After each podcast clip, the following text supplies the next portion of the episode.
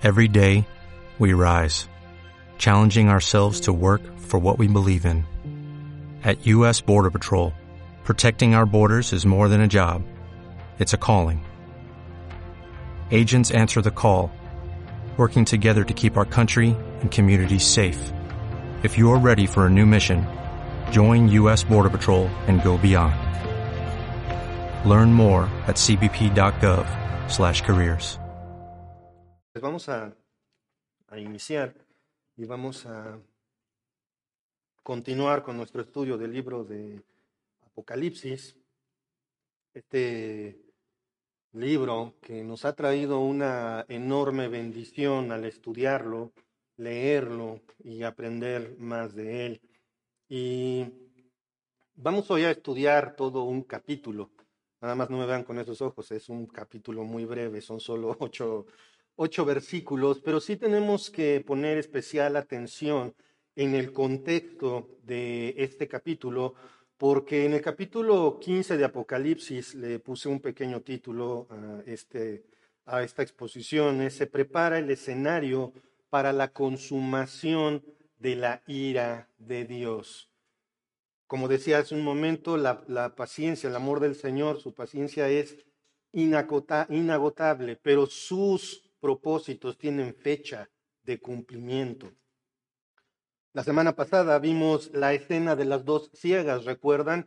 El Señor Jesucristo con, eh, con, algo representado como una hoz que ciega grano y por otro lado un ángel que ciega las uvas para que sean pisadas en el lagar de la ira de Dios.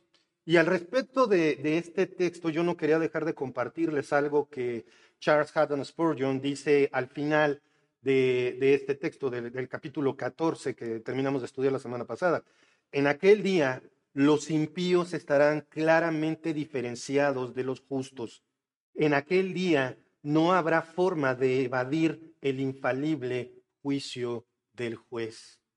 No va a haber equivocaciones, no va a haber manera de evadir el juicio de Dios sobre aquellos que se resisten al Señor Jesucristo. Ahora continuaremos con el capítulo 15, un capítulo breve que no avanza tanto en el relato de los eventos entre las siete trompetas y las siete copas, sino que amplía todo lo que hemos visto anteriormente. Aquí, hermanos, aquí se termina ese, eh, e-, ese interludio. Recuerdan que llevamos varias semanas en ese interludio, esa, eh, no una pausa, pero sí esos eventos que se están dando entre el sonido de lo que es la séptima trompeta dentro de lo que es el séptimo sello que va a dar comienzo con los eventos de las siete copas de la ira de Dios. Recuerden, vamos, vamos a recordar varias cosas porque quiero que nos pongamos bien en el concepto, porque a partir del capítulo 16, la oportunidad para perdón, para recibir perdón por pecado se acaba. Entonces tenemos que ubicarnos bien, bien donde estamos. ¿Recuerdan? Hubo siete sellos. ¿Recuerdan ese rollo sellado que solamente Jesucristo podía abrir y que nos muestra eh, que eh, eh, está escrito el rollo por los dos lados y nos muestra que Dios es el propietario de todo. Y entonces se abre un sello y empiezan varios juicios, plagas terribles dentro del plazo de siete años que es la tribulación, ¿recuerdan? Y estos siete años se dividen en dos. ¿Cuáles son estas dos secciones? La tribulación y la gran tribulación. O como me gusta muchas veces pensar a mí, el tiempo en el que se va a poner feo y luego todavía más feo. Va a ser terrible, ¿de acuerdo? Dentro de este plazo de tiempo, dentro de estos tres años y medio, ahorita lo vamos a ver un poquito más específico, estamos viendo que se abren siete sellos. Cada sello es una plaga. Pero en el séptimo sello no es una plaga en sí, sino que dentro del séptimo sello, quédense con esa parte del séptimo sello, se abren, digo, suenan las siete trompetas. Dentro de ese siete. Y, y, en, y en la séptima trompeta inician los juicios de las copas de la ira de Dios.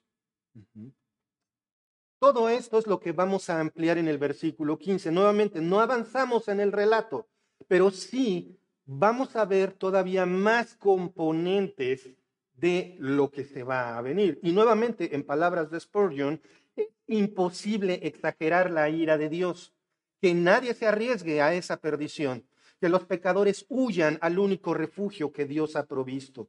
Todo aquel que confíe su alma a Jesucristo será salvo por la eternidad. Vamos a leer entonces el, texto que, que vamos a estudiar hoy.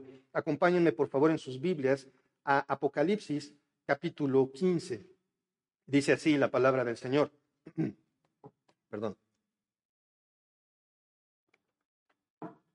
Vi en el cielo otra señal, grande y admirable.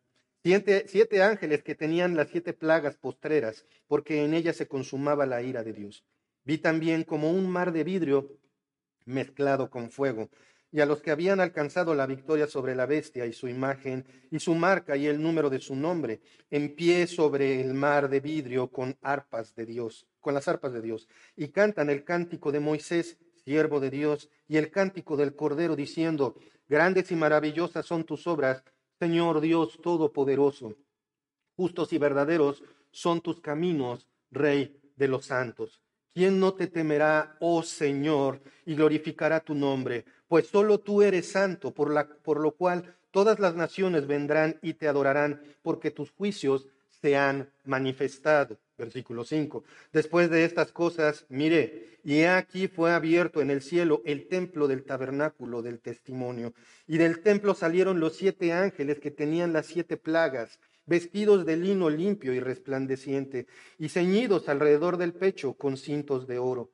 Y uno de los cuatro seres vivientes dio a los siete ángeles siete copas de oro, llenas de la ira de Dios que vive por los siglos de los siglos. Y el templo se llenó de humo por la gloria de Dios y por su poder, y nadie podía entrar en el templo hasta que se hubiesen cumplido las siete plagas de los siete ángeles.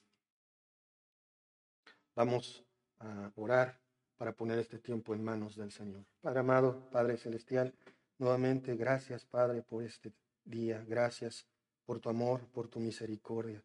Gracias, Señor, porque eres bueno y gracias porque podemos tener acceso a tu palabra. Padre, te ruego por este pobre predicador, Señor, inútil, que seas tú hablando a través de mí, que tu Santo Espíritu nos hable a través de tu palabra y que sea tu Espíritu el que nos muestre lo que hemos de aprender hoy. Nos encomendamos en tus manos también, Padre, encomiendo las mentes y corazones de mis hermanos para que toda distracción sea quitada, Señor. Nuestras mentes, nuestros corazones estén únicamente enfocados en ti. Gracias en el nombre de nuestro Señor Jesucristo. Amén. Muy bien. Antes de entrar en materia con el texto, como les, les había dicho, Vamos a hacer un pequeño repaso de lo que hemos estado aprendiendo. Por ahí hay un pequeño cuadro que se titula Tribulación o septuagésima semana de Daniel. Aquí vemos precisamente, como pueden ver ustedes hasta arriba, eh, dos columnas que dicen tres años y medio, que suman cuántos años? Siete, que es el tiempo de la tribulación. Del lado izquierdo está la tribulación y del lado derecho está la gran tribulación. Los pasajes que pueden ustedes ver ahí, los pueden ustedes eh, ver después, pero esto es lo que quiero que veamos, cómo se divide la dosis, digamos, de juicios de Dios allí en la línea de hasta abajo. Como pueden ustedes ver, en la tribulación, ah, la mayoría coinciden en que eh, es cuando se ejecutan los juicios de los seis sellos. De posteriormente, en la segunda parte vemos el último sello, los juicios de las trompetas y posteriormente las siete copas de la ira de Dios. Más o menos ese es eh, el, contexto en el cual eh, estamos. Como pueden ustedes ver entonces, ya en el tiempo donde estamos, al principio, en medio o al final de la tribulación. ¿Mm? Ya nos estamos acercando al final. A partir del capítulo 16 comenzaremos a ver una ráfaga de juicios que son conocidos como las copas de la ira de Dios. Siete juicios consecutivos y rápidos. Estos juicios de las copas también son el tercer ay. ¿Se acuerdan de los ay? ¿Se acuerdan de eso, de, los ay? Que en palabras de John MacArthur, eh, esto, las siete copas son las últimas plagas que caerán tras el toque de la séptima trompeta y concluirán con la apertura del séptimo sello, como les digo. E, e, esto es un poquito confuso porque aunque estamos a punto de entrar a las siete copas, seguimos en el séptimo sello. Dentro del séptimo sello están las trompetas y las copas. Y dentro de las trompetas, bueno, en la última trompeta están las siete copas. Pueden ver ustedes ahí unas flechitas. El séptimo sello donde dice ahí un, sello, ¿sí lo ven? ¿Sí se lee? Sí, ¿verdad? Ah, sí, un sello. Y luego los seis juicios de las trompetas. Y en la última trompeta están las siete copas. ¿De acuerdo? Esa parte nos ubica en que, como les dije, todo está dentro del sexto sello. Pero ahora hablé un poquito, bueno, más bien mencioné los hay. Esos hay, que son plagas tremendas que el ángel dijo, ay, ay, ay. El primer ay lo podemos encontrar, acompáñenme sus Biblias, por favor, para que recordemos esto, allí en Apocalipsis 9. Apocalipsis 9, versículo 3. Y del humo salieron langostas sobre la tierra, y se les dio poder como tienen poder los escorpiones de la tierra. Este es el primer ay, donde dice, bueno, recuerdan que este gigantesco ejército eh, de unos seres sobrenaturales que tienen como misión dañar a, toda la humanidad, excepto a los que son hijos de Dios. ¿Recuerdan? Que ellos son los que están, los que van a estar protegidos.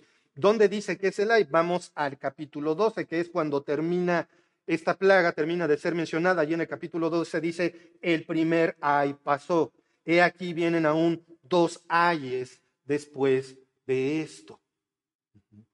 El primer ay es, entonces lo encontramos ahí con este ejército de langostas sobrenaturales que son descritas como que tienen eh, la capacidad de herir a los hombres, un enorme ejército.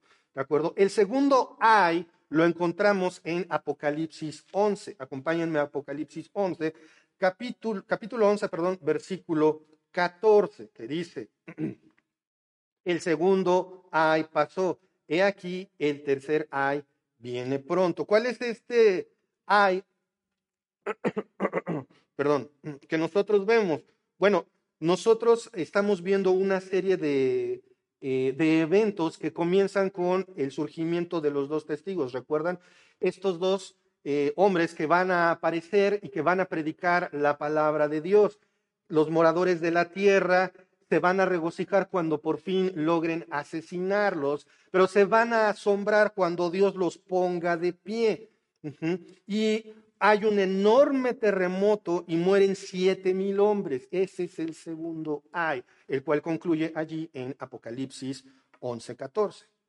A partir de aquí se produce una clara división en el libro con el anuncio, un anuncio que vemos del cielo. Vamos a Apocalipsis 11:15 ahí mismo y vemos el, que lo que dice, dice, el séptimo ángel tocó la trompeta y hubo grandes voces en el cielo que decían, los reinos del mundo han venido a ser de nuestro Señor y de su Cristo, y Él reinará por los siglos de los siglos. Aquí hay una división. Pareciera que en lo que vimos anteriormente, pareciera que, Satanás es el único que tiene propiedad de la tierra durante estos siete años. Pero aún en medio de estos siete años de tribulación, ¿quién es el Señor? Jesucristo. ¿Quién es el dueño de todo? Dios. El Señor Jesucristo es el dueño de todo. Y el hay que vamos a ver ahorita, nosotros lo vamos a ver, es paralelo a lo que podemos ver en Joel capítulo 2, versículo 11. Acompáñenme por favor a Joel, el libro del profeta Joel.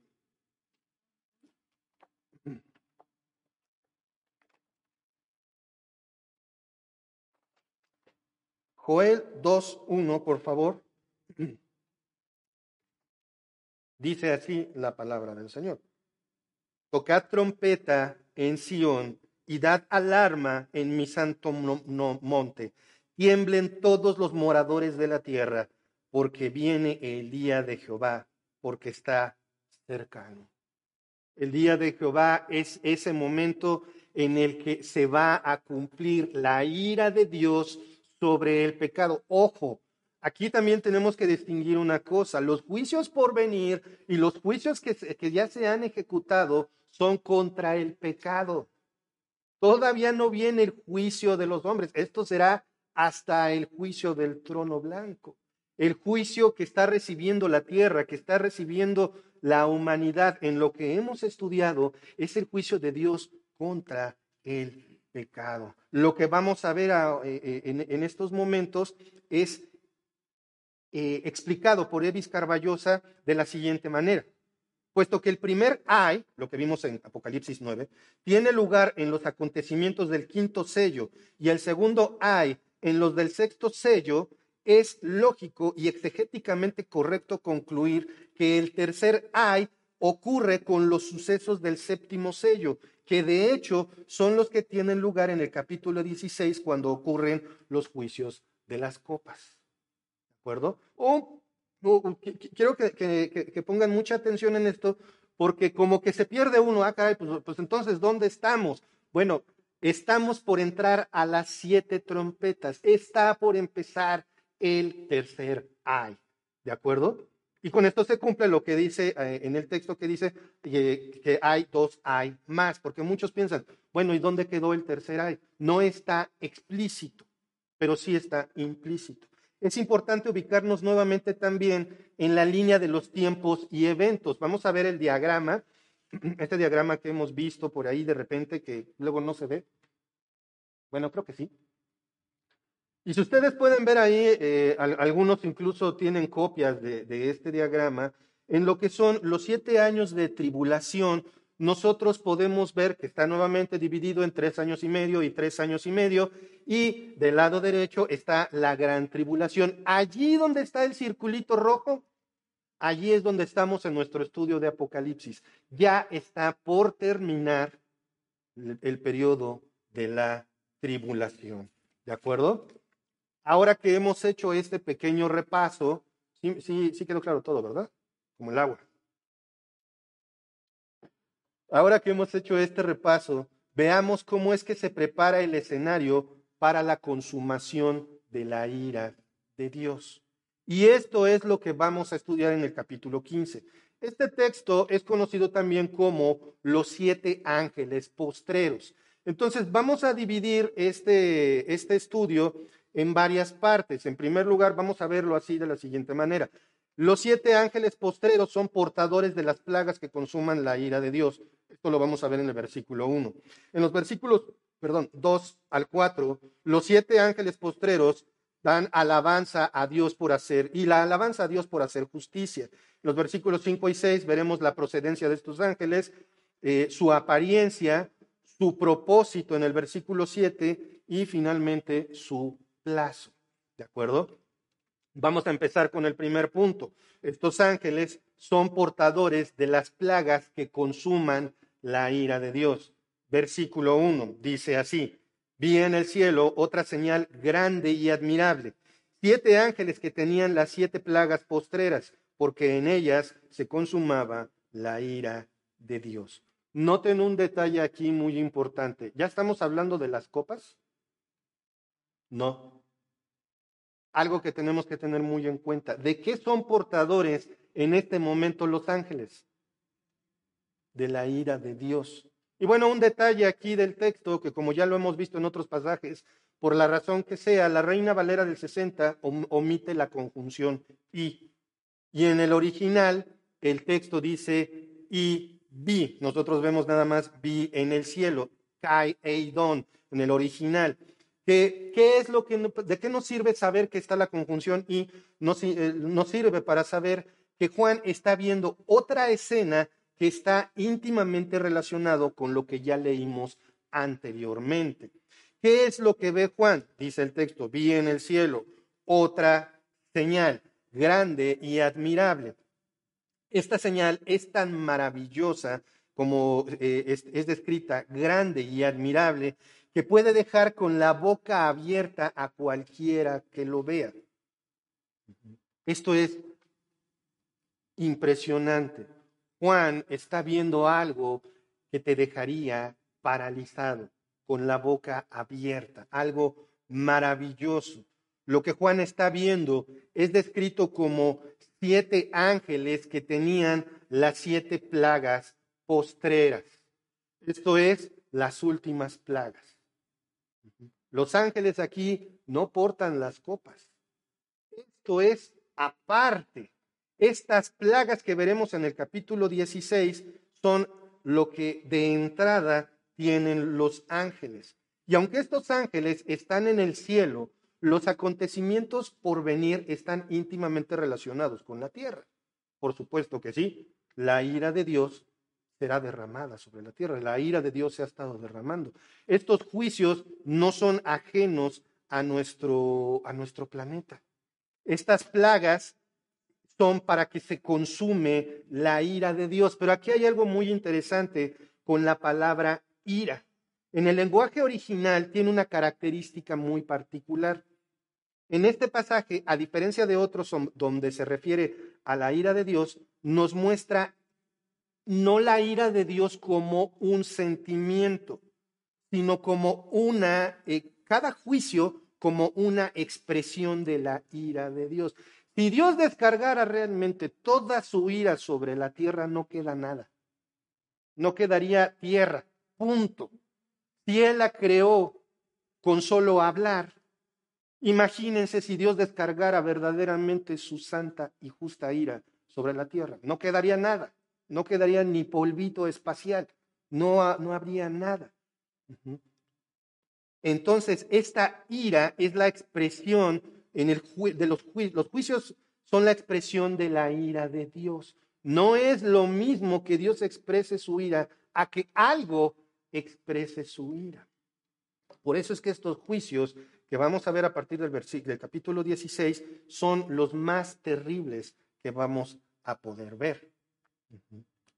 En otras palabras, nuevamente se consuma el juicio de Dios contra el pecado. Vamos a la segunda parte. Esto es que los ángeles son portadores de, de, las plagas que consuman la ira de Dios. Ahora veremos la alabanza a Dios por hacer justicia. Hermanos, tenemos que ver algo bien claro. A partir de aquí ya no hay salvación. A partir de aquí ya hubo oportunidades. Dios se armó durante toda la historia de la humanidad de un ejército inagotable de evangelistas que son los cristianos de toda la historia.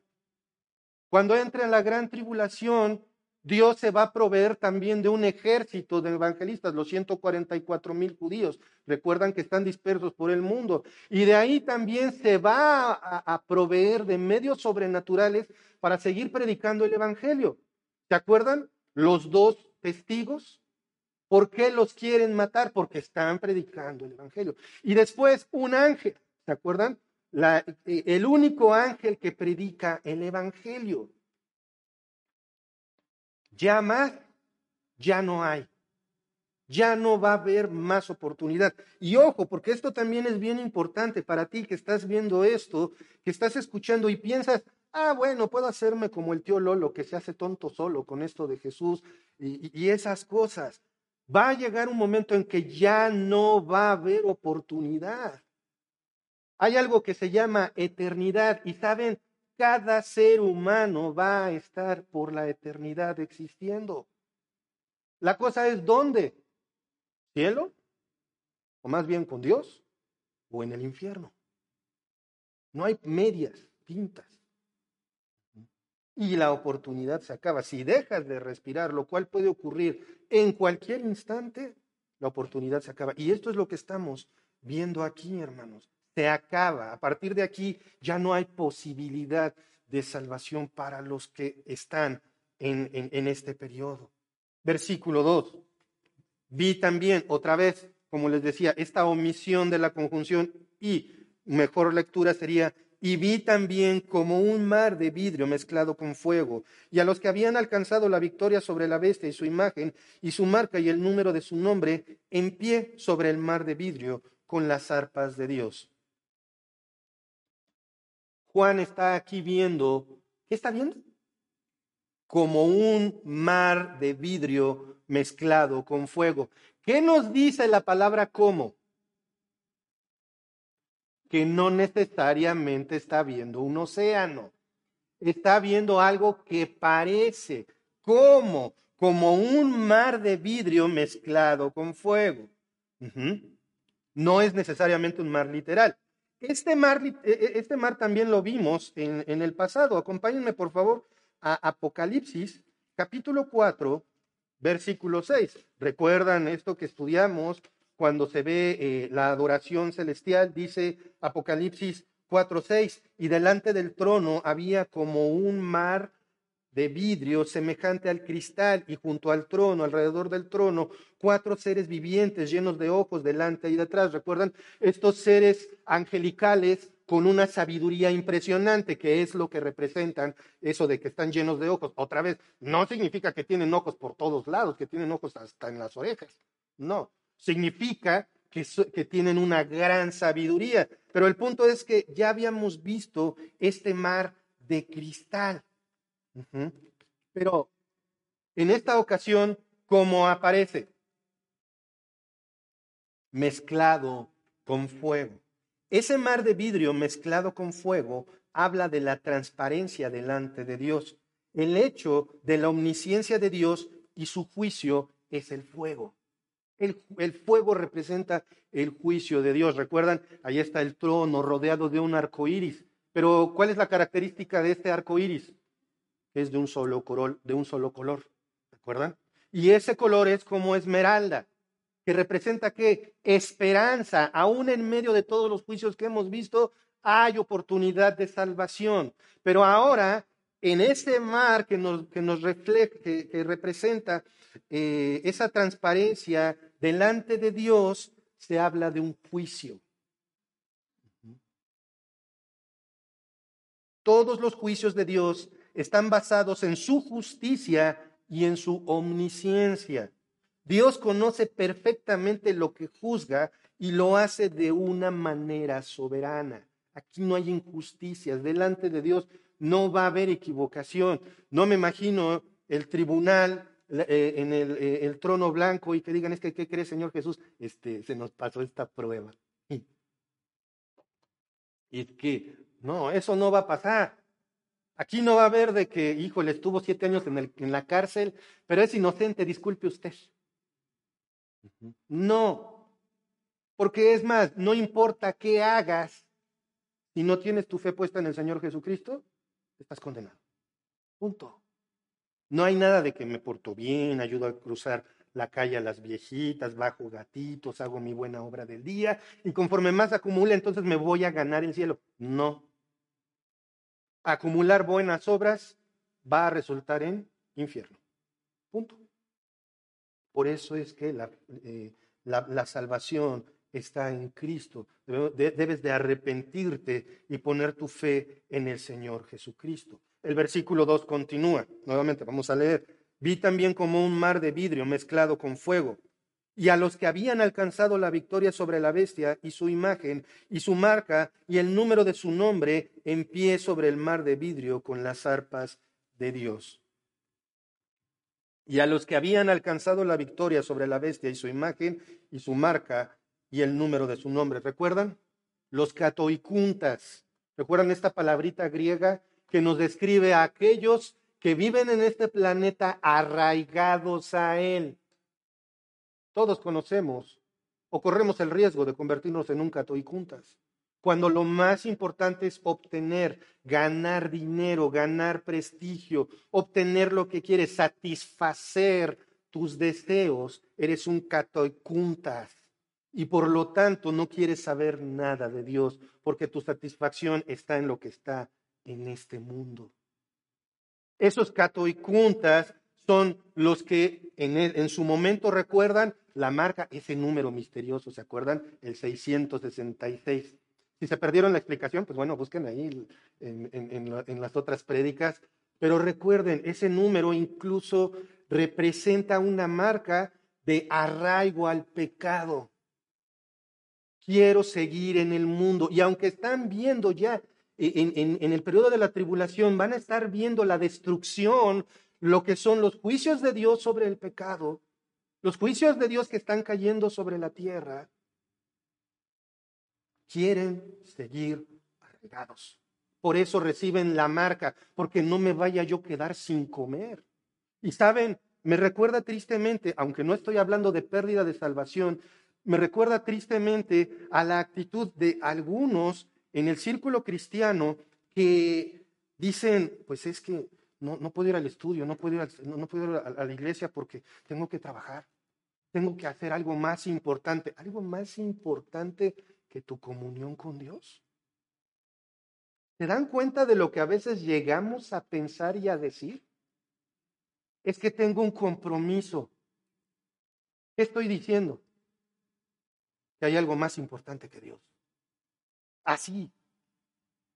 Hermanos, tal vez digas, no, bueno, yo no soy católico, yo, yo no estoy arraigado a este mundo. Es más, yo soy salvo por la gracia de Dios. Amén. Pero el domingo, híjole, es que tengo la fiesta de mi sobrinito. Pensemos muy bien esas cosas, hermanos. ¿Cuántas cosas se convierten en un ídolo, aunque sea por un ratito? ¿Qué tal señalamos a los de otras religiones? Ay, idólatras y perdidos y esto y aquello. Yo. ¿Cuántas veces se han te puesto algo a Dios? Porque lo que dices cuando te pones algo a las cosas de Dios es, es más importante que Dios. Punto. Estos que vemos, los que habían alcanzado la victoria sobre la bestia y su imagen, fueron los que dijeron en buen mexicano, man que me maten.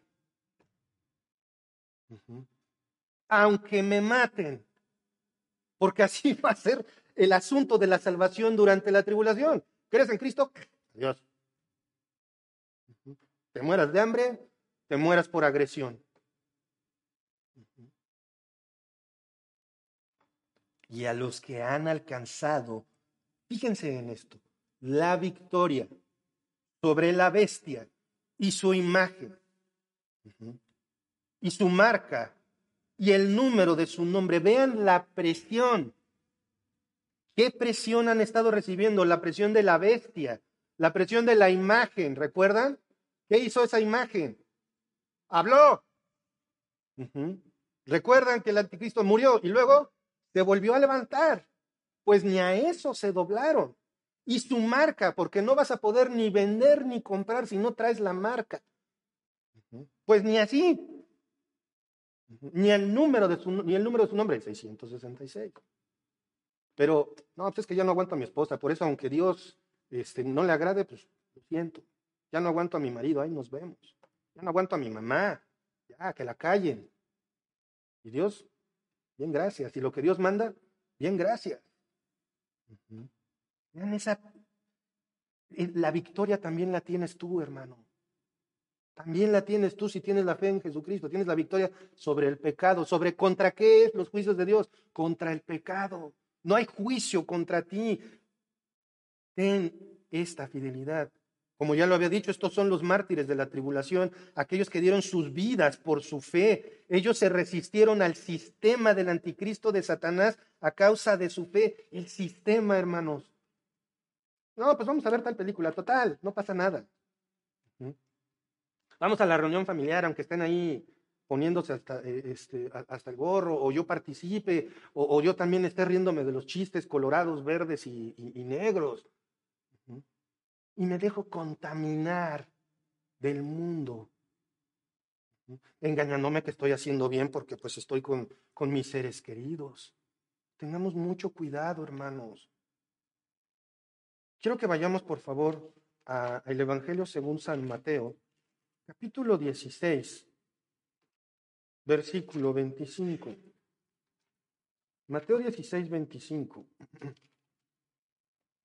¿Ya lo tienen? Buscan sus Biblias, por favor. Mateo 16, 25.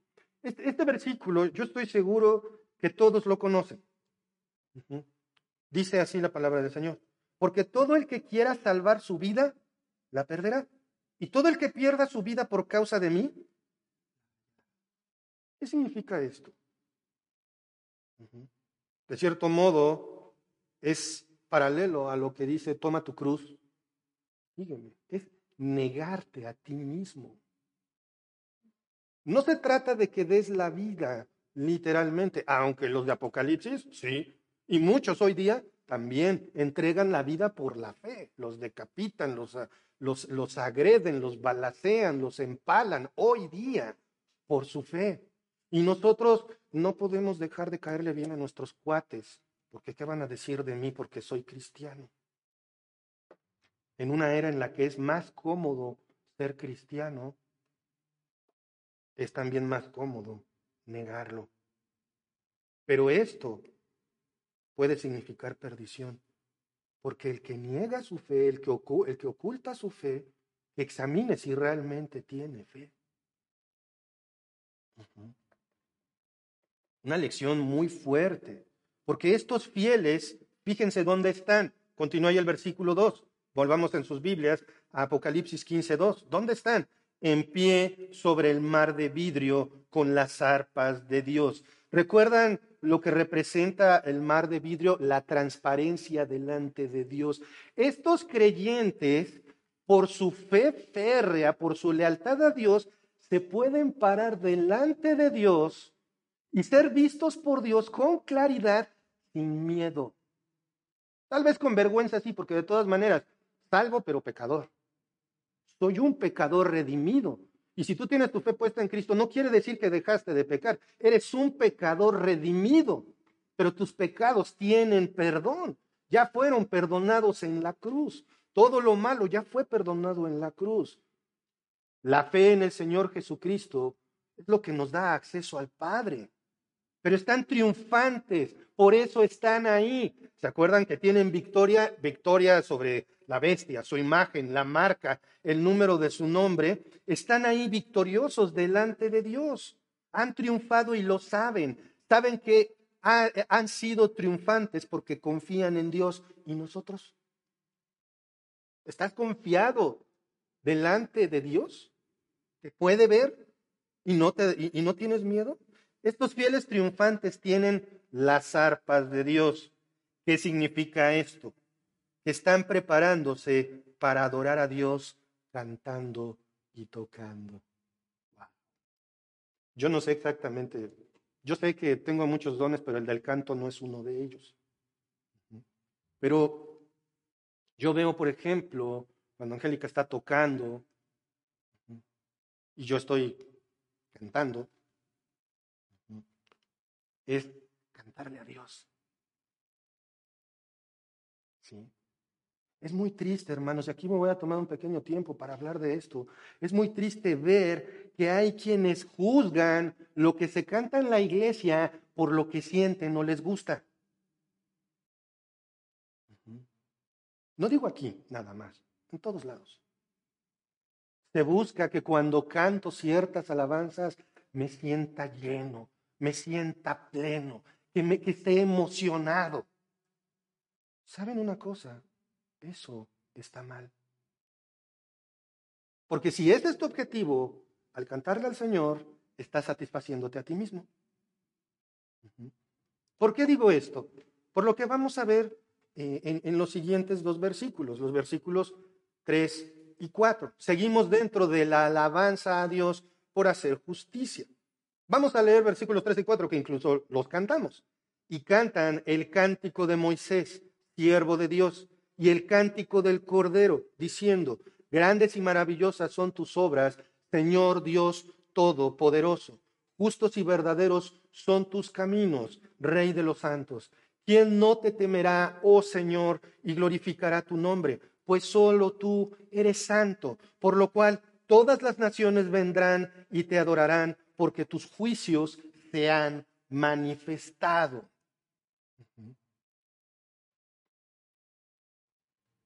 El cántico de Moisés es un cántico de victoria y puede referirse a lo que leemos en Éxodo 15 o Deuteronomio 32.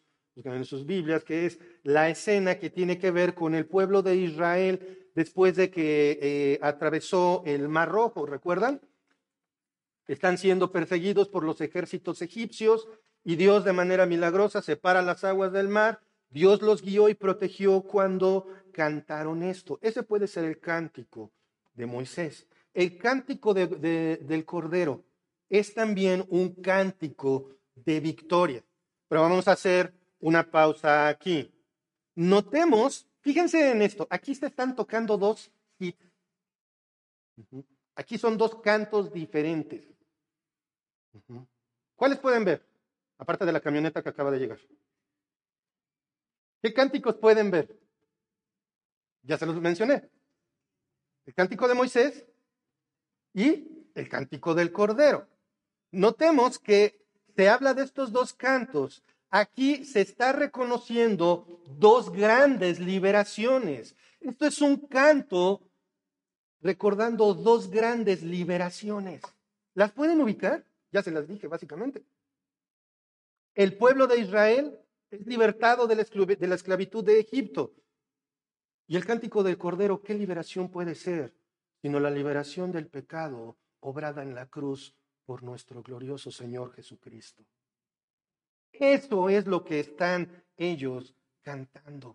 El poder del pecado cae, el poder de la esclavitud cae por el poder de Dios. Hermanos, no hay nada más grande que esto. Dios libera. Pero no, no como los, los mismos judíos esperaban, va a llegar y nos va a liberar de los romanos. No, sino de el poder del pecado. Vamos a seguir analizando este canto. Dice así, grandes y maravillosas son tus obras. Estas obras son las obras de Dios para consumar su plan eterno. Dios puso a funcionar su plan eterno para el universo, la tierra y el hombre allí en Génesis 1.1. Y desde ahí se va desarrollando su plan a lo largo del Antiguo y el Nuevo Testamento hasta llegar a Apocalipsis, donde Dios nos da a conocer cómo consumará su plan. El libro de Apocalipsis es el que nos cuenta esas cosas. ¿Cómo va a terminar Dios su plan? Es lo que estamos estudiando. El canto continúa, grandes y maravillosas son tus obras, y sigue, Señor Dios Todopoderoso. La frase aquí en, en griego eh, me impacta a mí mucho. Adonai Elohim Pantocratos. Creo que todos reconocen Adonai y Elohim, que es Dios todo perdón, Señor Dios. Pero Pantocratos es una palabra que se usa únicamente para referirse a Dios. Pantocratos en griego se puede decir de otra manera todopoderoso, pero cuando se utiliza Pantocratos es porque se está hablando específicamente de Dios. Estamos hablando aquí entonces, ¿a quién le van a cantar? ¿De quién son las grandes y maravillosas obras? De Dios. Continúa, grandes y maravillosas son tus obras, Señor Dios Todopoderoso, Adonai Elohim Pantocratos. Justos y verdaderos son tus caminos. Hermanos, Dios nunca es injusto. Acabamos ahorita de orar por ejemplo, por nuestra hermana que está en padecimiento. Y más de, más de un hermano está en padecimiento, está sufriendo, está llorando. Hay, hay quien está, damas abandonadas por sus esposos, hombres que tienen problemas, etcétera. ¿Y es porque Dios es injusto? No, no. Pero es que eh, la clásica que me dicen muchas veces, y entonces, ¿por qué los niños en África se mueren de hambre? Es que Dios es injusto. No, no. Las personas que mueren de hambre en África mueren de hambre en África por la pésima administración humana de los alimentos. Eso entre, entre algunas otras cosas. El efecto del pecado en el mundo es lo que provoca muchos dolores, muchas cosas en nuestras vidas. Pero está pasando justamente lo que Dios quiere que pase porque es parte de su plan, porque si no, entonces no estarías en esa silla. Escuchando. No hay nada de injusto en Dios. Vamos a continuar con el canto. Grandes y maravillosas son tus obras, Señor Dios Todopoderoso. Justos y verdaderos son tus caminos, Rey de los santos. Aquí hay una pequeña corrección del lenguaje original. Una mejor traducción sería Rey de las naciones. ¿Por qué? ¿El Señor Jesucristo es Rey únicamente de los cristianos? No, Él es Rey de toda la creación, creyentes o no creyentes. Él es el Señor de todas las naciones. Esto lo vamos a ver afirmado un poquito más adelante. Continúa otra vez. Grandes y maravillosas son tus obras, Señor Dios Todopoderoso. Justos y verdaderos son tus caminos, Rey de los santos. Y viene una pregunta allí en el versículo 4. ¿Quién no te temerá, oh Señor, y glorificará tu nombre? Pues solo tú eres santo. ¿Quién no te temerá? Saben, esta parte de esta pregunta pareciera una pregunta insulsa. ¿Por qué? Porque hay muchísima gente que no le teme a Dios. ¿Están de acuerdo? Hay quienes hasta hacen chistes de Cristo, ¿sí o no? ¿Caen fulminados? Entonces, ¿toda la gente hoy día le teme a Dios? No. Pero cuando vemos aquí esta pregunta, ¿quién no te temerá, oh Señor, es a futuro? Señor, va a llegar el momento en el que todos te van a temer. Todos se van a arrodillar delante de ti. Ahorita, disfrútenla, gócenla, total. Pero hay que orar por ellos. ¿Por qué? Porque va a llegar un momento en el que se van a masticar las, las lenguas de dolor en el lago de fuego que arde en azufre. Eso es lo que se refiere, ¿quién no te temerá, oh Señor, y glorificará tu nombre? ¿Y por qué hay que temer y glorificar a Dios? Porque dice, sigue el canto, porque solo tú, pues solo tú eres santo. El carácter santo de Dios exige que su juicio sea inevitable. Acompáñenme a Salmo 19.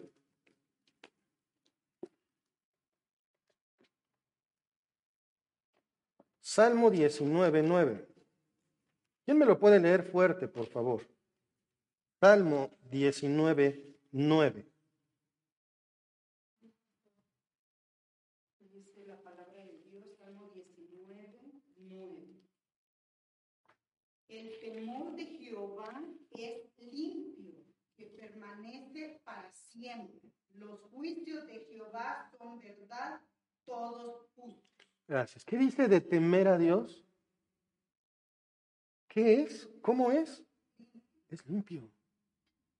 Es lo mejor que puedes hacer en, eh, en el libro de Proverbios capítulo 1, versículo dice precisamente que el principio de la sabiduría es el temor de Jehová.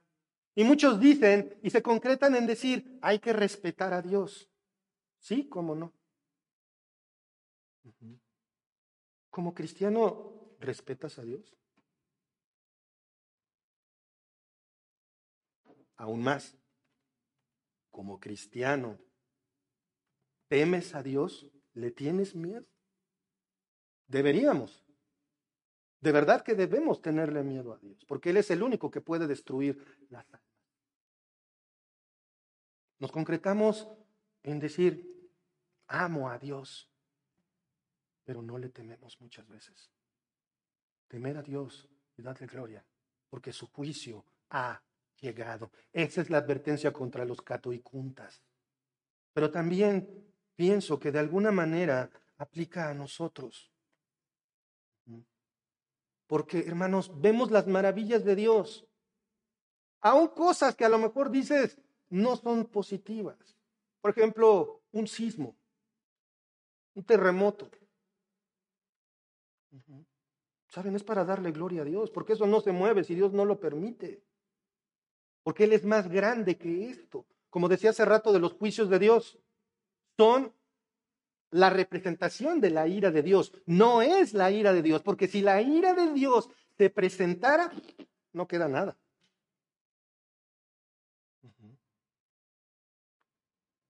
Sigamos con, con el canto. ¿Quién no te Bueno, otra vez, grandes y maravillosas son tus obras, Señor Dios Todopoderoso. Justos y verdaderos son tus caminos, Rey de los santos, mejor Rey de las naciones. ¿Quién no te temerá, oh Señor, y glorificará tu nombre? Pues solo tú eres santo por lo cual todas las naciones vendrán y te adorarán, porque tus juicios se han manifestado. O te doblas por adoración o te doblas por terror. Va a llegar un momento después de que se instaure, el reino milenial en el que todas las naciones van a rendirle honor y gloria a Dios. Todas. Hermanos, esto ocurrirá cuando se completen los juicios. Y quiero eh, eh, acompañar est- esto que estoy diciendo de lo que dice, acompáñenme a Filipenses,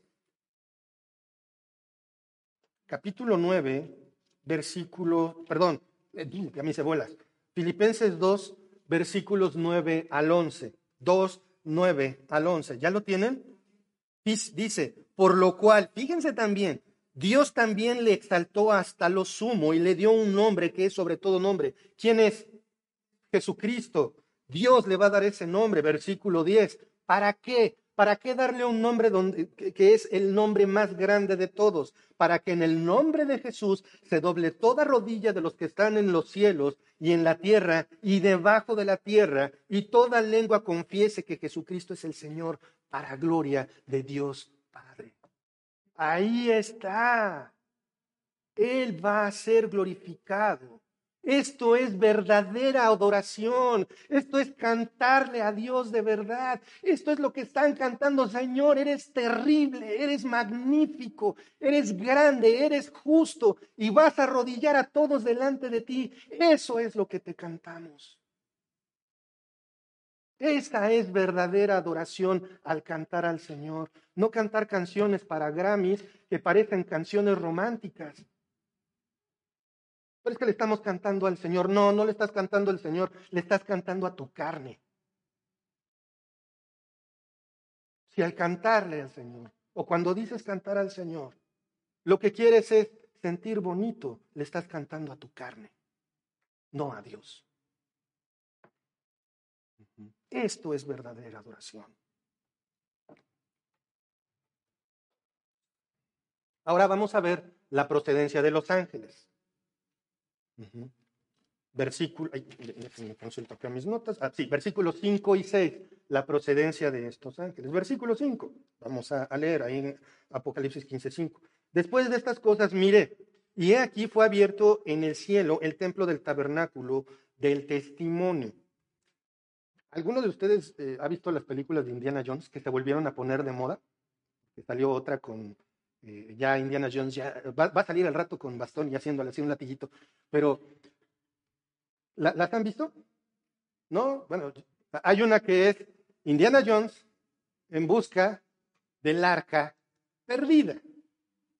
Es una de las preguntas de mucha gente y si se te ocurre perder el tiempo viendo History Channel, fácil vas a encontrar varios temas de, acerca de dónde está el arca de, de, Dios, dónde quedó, la tienen escondida en tal lado y si la tocas te vas a convertir en no sé, tantas cosas que, que han pasado. Pero hay muchos que han buscado y especulado acerca del paradero del arca del pacto. ¿Dónde está? Lo que vemos aquí es que, ¿dónde está? ¿Qué dice el versículo 5? Después de estas cosas, miré ya aquí, fue abierto en el cielo el templo del tabernáculo del testimonio. Y del templo salieron siete ángeles que tenían las siete plagas vestidas de lino. Ahorita vamos a ver esa parte. Pero vamos, por favor, a aclarar un poquito esto. En el capítulo 11, versículo 19. Vamos a Apocalipsis 11, 19. Vamos a seguir buscando el arca perdida. Y no es comercial a la película. Dice, y el templo de Dios fue abierto. Esto es otra vez, el cielo. En el cielo. Y, al, y el arca de su pacto se veía ¿dónde? ¿Y dónde está el templo? ¿Dónde está el arca? Ahí está. Misterio resuelto. ¿De acuerdo? Ahora, eh, como les decía, de, de, este, de este santo lugar donde vemos el templo en el cielo, es de donde saldrán los ángeles de los que hemos estado estudiando. Versículo 6 dice, Y del templo salieron los siete ángeles. ¿De dónde salieron los ángeles? Del cielo, ¿no? Ahí mismo dice en la escritura. Salud. Que tenían las siete plagas, vestidos de lino limpio y resplandeciente, ceñidos alrededor del pecho con cintos de oro. Los siete ángeles salen del cielo. ¿Eso ya quedó claro? Ponta el arca. ¿Ya también quedó claro? Ok, ahora vamos a lo siguiente. Los siete ángeles están portando las siete plagas, es decir, los más severos juicios de todos, los juicios finales que, como les he dicho ya varias veces, estudiaremos en el capítulo 16.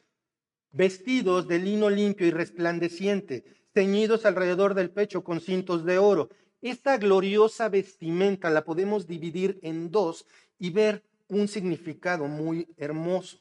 El lino limpio y resplandeciente refleja santidad y pureza.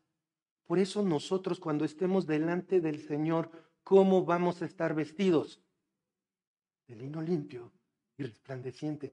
Toda esta porquería va a ser sustituida por pureza. Pureza que puede presentarse delante de Dios.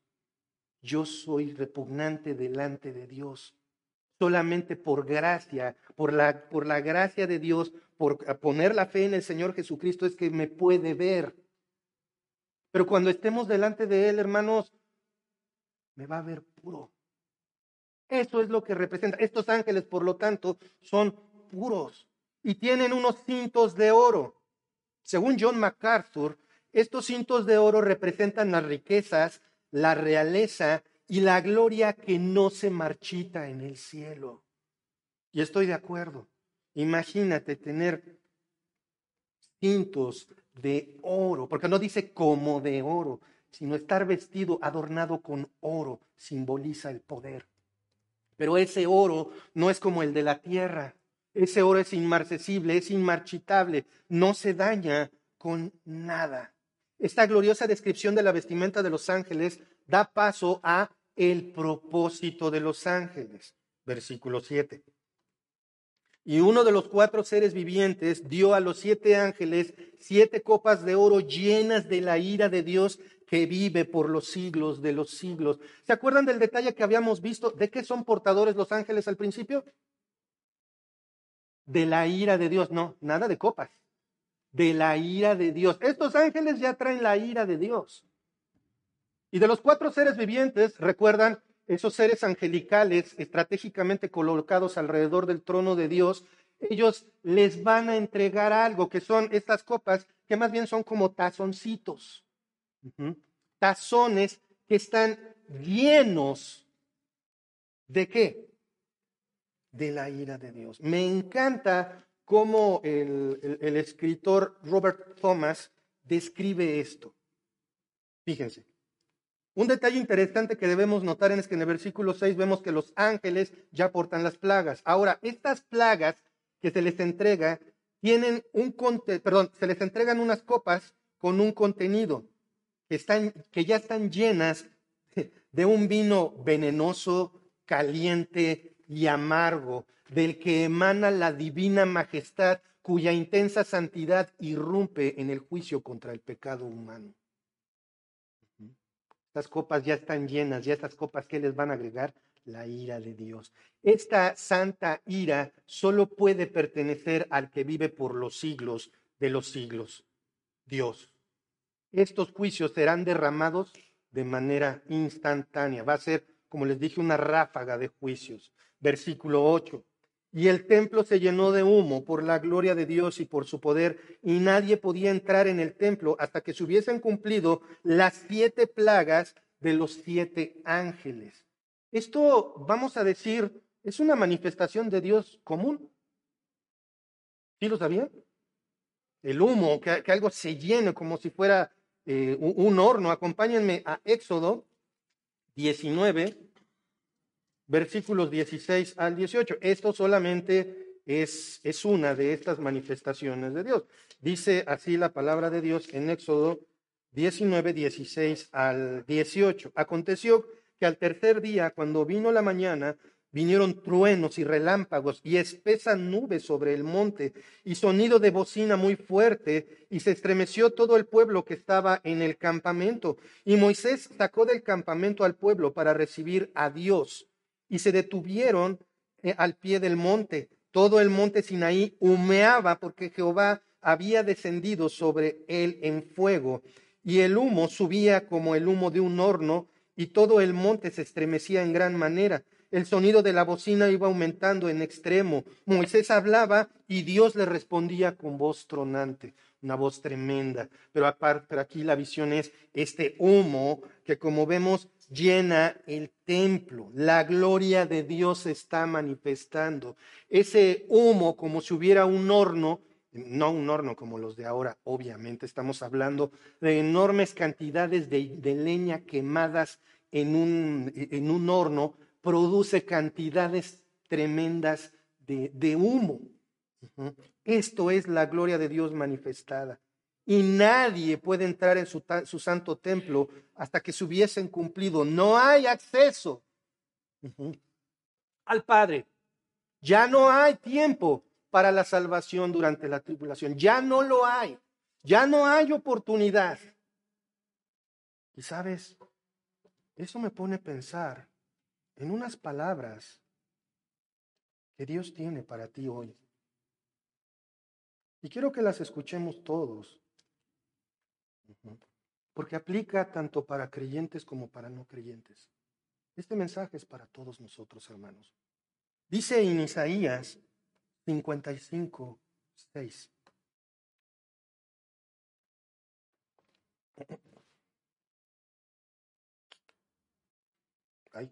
Estoy en otro capítulo, perdón. Ahora sí, Isaías 55, 6. Buscad a Jehová mientras puede ser hallado. Llamadle en tanto está cercano. Eso es lo que Dios tiene para ti.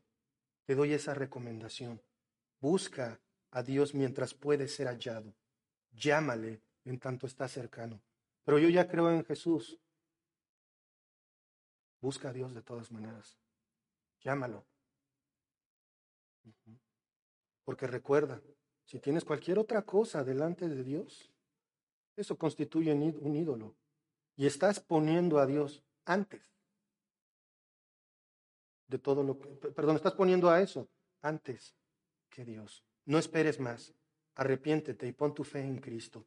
Quizá así halles misericordia y Dios te conceda su fe en, el, en su amado Hijo. Vamos a orar. Amado Padre Celestial, gracias por tu palabra. Gracias Señor porque también podemos ver que tu gracia, tu misericordia, tu paciencia son infinitas, Señor, pero todo tiene una fecha de cumplimiento.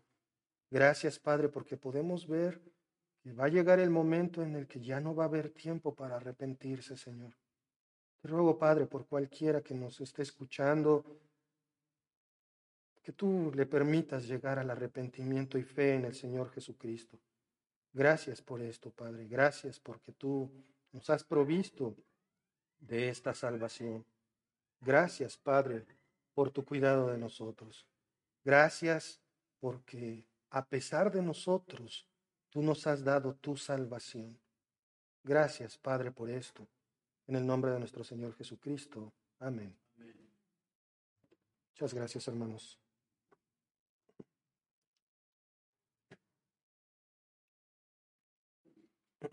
Y bueno, pues vamos a continuar.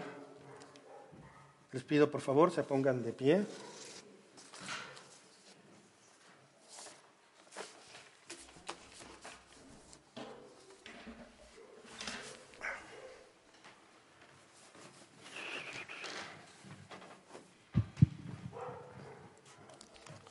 Dice en el Salmo 37, 17, porque los brazos de los impíos serán quebrados, mas el que sostiene a los justos es Jehová. Puedes tener un montón de problemas, pero si tienes tu fe en Cristo, con Dios es suficiente. Vamos a cantar entonces el canto número 378, Noble Sostén.